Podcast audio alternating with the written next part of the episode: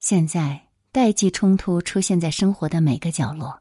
年轻人在和父母与长辈交流的时候，经常出现这样的话语：“有代沟了，沟通不来，跟你说了你也不懂，时代不一样了。”一代人与一代人之间的隔阂是永远存在的，而当他处在巨大的社会转型中，这裂痕会被越拉越大。白俄罗斯作家阿列克谢耶维奇在《二手时间》当中记录了这样的图景。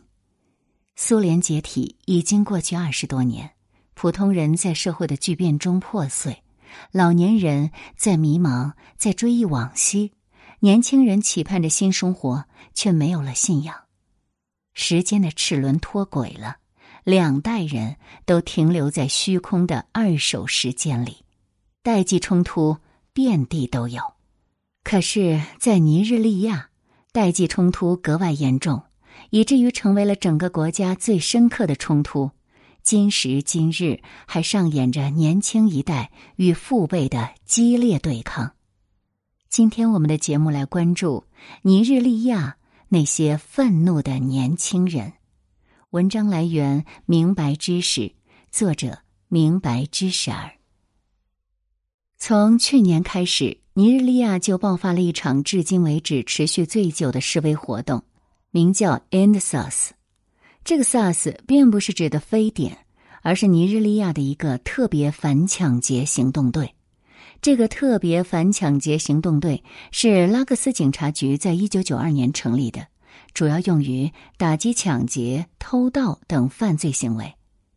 虽然最初只是市警察局建立，但是 SARS 逐渐发展壮大，成为整个国家警察结构的一部分。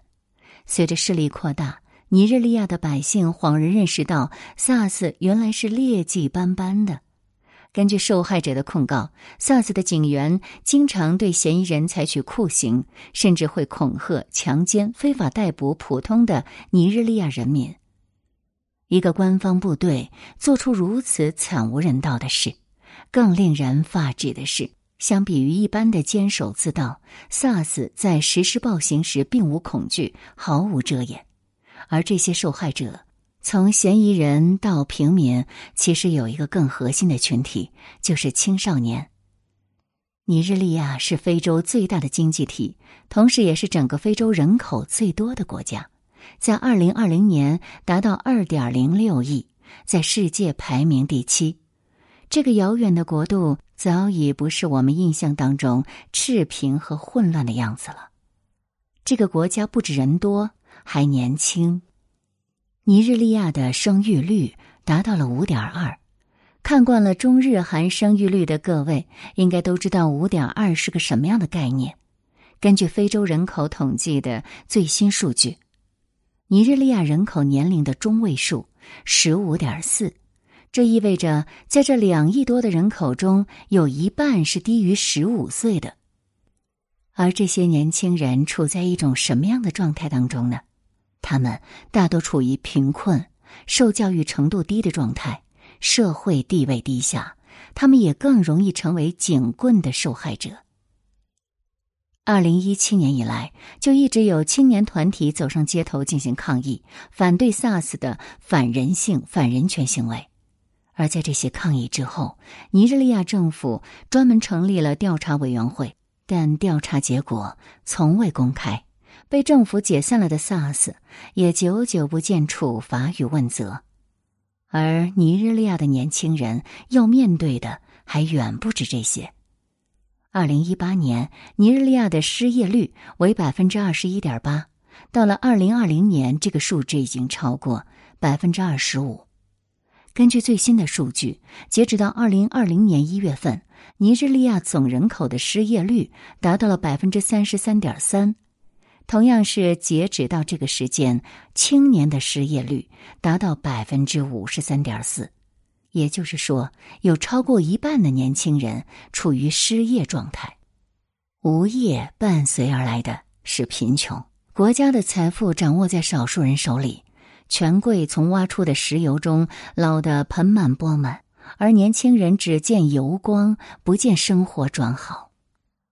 经济上的无力促使年轻人走上街头，但在政治上，他们也没有讨到半点好处，因为资历浅、经验少、准备资金不足，年轻人难以付出巨大的成本以换得候选人席位。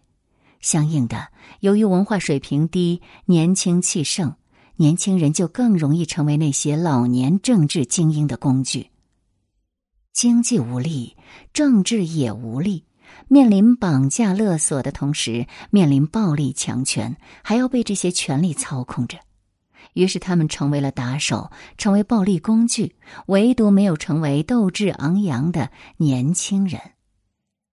二零一九年，尼日利亚人口的平均寿命为五十四点七岁，能够活到六十五岁的男性也只有百分之四十六点七，而中国是百分之八十三点五，而现任总统穆罕默德·布哈里已经是七十八岁的高龄，远高于平均寿命。议会和公职人员的情况也是如此，整体都存在老龄化。他们霸占着权力，却无所作为，贪婪迂腐。尼日利亚的政府答应年轻人会整顿 SARS，但迟迟没有交出具体的解决方案，甚至政府还开始镇压抗议。年轻活动者们的手机和电脑被收缴，账户被冻结，有超过五十六人在示威抗议中被监禁，乃至上升。而总统布哈里虽然一直在强调要反腐反暴力，选举期间仍然出现大量的暴力事件，死伤人数是平时的好几倍。布哈里任命的经济金融犯罪委员会主席易普拉辛马古就因为陷入腐败丑闻而被停职。要知道，这个机构最初就是为了防洗钱等反腐败目的而建立的。更离谱的是，抗议者们还发现，有的政府官员家中囤积着大量疫情时用于援助的粮食。他们倚老卖老，狂妄傲慢，轻视年轻人。总统布哈里曾在二零一八年举行的英联邦商业论坛上提到，很多尼日利亚年轻人在等待政府的施舍。他说道：“百分之六十以上的人口小于三十岁。”很多人都没有上过学，他们声称尼日利亚会一直生产石油，因此他们可以坐着什么都不干，就可以获得免费的住房、医疗、教育。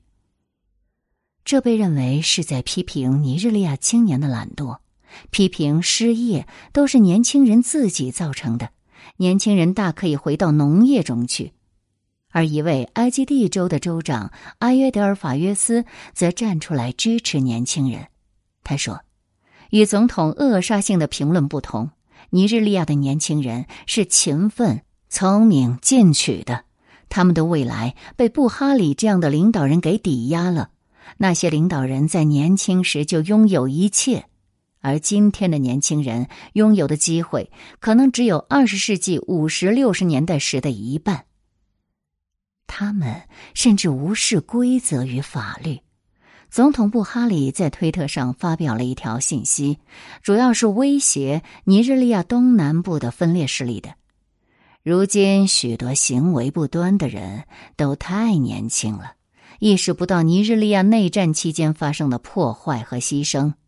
我们这些在战场上待了三十个月、经历过战争的人。会用他们听得懂的语言来对待他们的。这条推文被认为违反了推特公司的禁止侮辱行为原则，而被删除。于是，尼日利亚宣布将会无限期的停止推特在国内的运营，因为该平台传播的错误信息和假新闻已经造成了现实的暴力。政府的这些行为被年轻人称为。坏老人政治，这个词本来是用来形容家族中欺压年轻人的老人的，而现在它被年轻人们用来贬斥政治人物。这些老迈的、贪婪的政治精英将子辈的权益全都剥夺走，他们霸占着权力，吸食着财富，享用着这一切，而年轻人拥有的只是穷困、暴力和流亡。根据皮尤研究中心的调查，有百分之四十五的尼日利亚人表示希望在几年内移民。越来越多的年轻人选择通过逃离来改变现状。一位总统助手曾经评论：“革命应该是大众的事，而不是一群年轻男女的事。”而这样的想法大错特错。事实上，尼日利亚的年轻人长久以来都在斗争。老人也不是一开始就是老人。早在英国的殖民统治时期，就有无数年轻的尼日利亚青年在争取独立。他们建立了尼日利亚和喀麦隆国民议会，用以争取独立。年轻人利用报纸等媒体发表言论，终于在一九六零年迎来了独立。即使是独立之后的军事独裁时代，年轻人也依旧为反对军政府而奔走。只是由于镇压青年领袖与青年运动声势减弱，到了一九九九年，尼日利亚恢复民主，看起来应该是一个百花齐放的时代了。但早先的那些年轻人靠着积攒的势力、声誉和资本，再次霸占政治舞台。新的年轻人从未被作为对手来与旧势力一较高下。如今进入二十一世纪了。经济、政治上都没有掌握话语权的年轻人迎来了转机，因为在互联网时代，他们可以在网络平台上自由发言。Z 世代在互联网上拥有了自己的话语权。不同于通过石油发家的老一辈，越来越多年轻人投入到科技领域，以互联网的方式与老年精英们相抗。在这些年轻人的不懈努力下，也不断有相关的政策出台。比如，在二零一九年举行的尼日利亚第八届议会中，通过了几项法案，其中有最低工资法案，规定最低工资标准提升到三万奈拉一月，大约七十五美元每月。还有一项更重要的是竞选最低年龄法案。在此前，如果想竞选尼日利亚总统，候选人必须在四十岁以上。即使是普通的州长或是议员，也得在三十五岁以上。在这个法案通过之后，总统候选者的年龄限制降为三十五岁，州长或议员限制为三十岁，只要二十五岁就能竞选州议员。这对年轻人来说是很大的鼓舞，可以更早从政，发挥自己的才能。参政的年轻人也确实变多了。二零一五年仅有百分之二十一的青年候选人，而到了二零一九年，这个比例提高到了百分之三十四点二。可是这样的改变远远不够。就拿这个法案来说，即使最低竞选年龄变动，年轻人竞选的主要阻力也没有减弱。比如，成为一个总统候选人，成本就高达四千五百万奈拉，约十二万美元。竞选州长也需要两千二百五十万奈拉，约五点八万美元。这样的成本对于年轻人来说太高了。当然，他们也可以像一般的竞选一样拉投资、拉赞助，但大部分赞助者更愿意把钱花在年长者的身上，只因为这样的人更容易当选。除了年龄法案，尼日利亚政府还针对年轻人推出了一项大型的就业计划。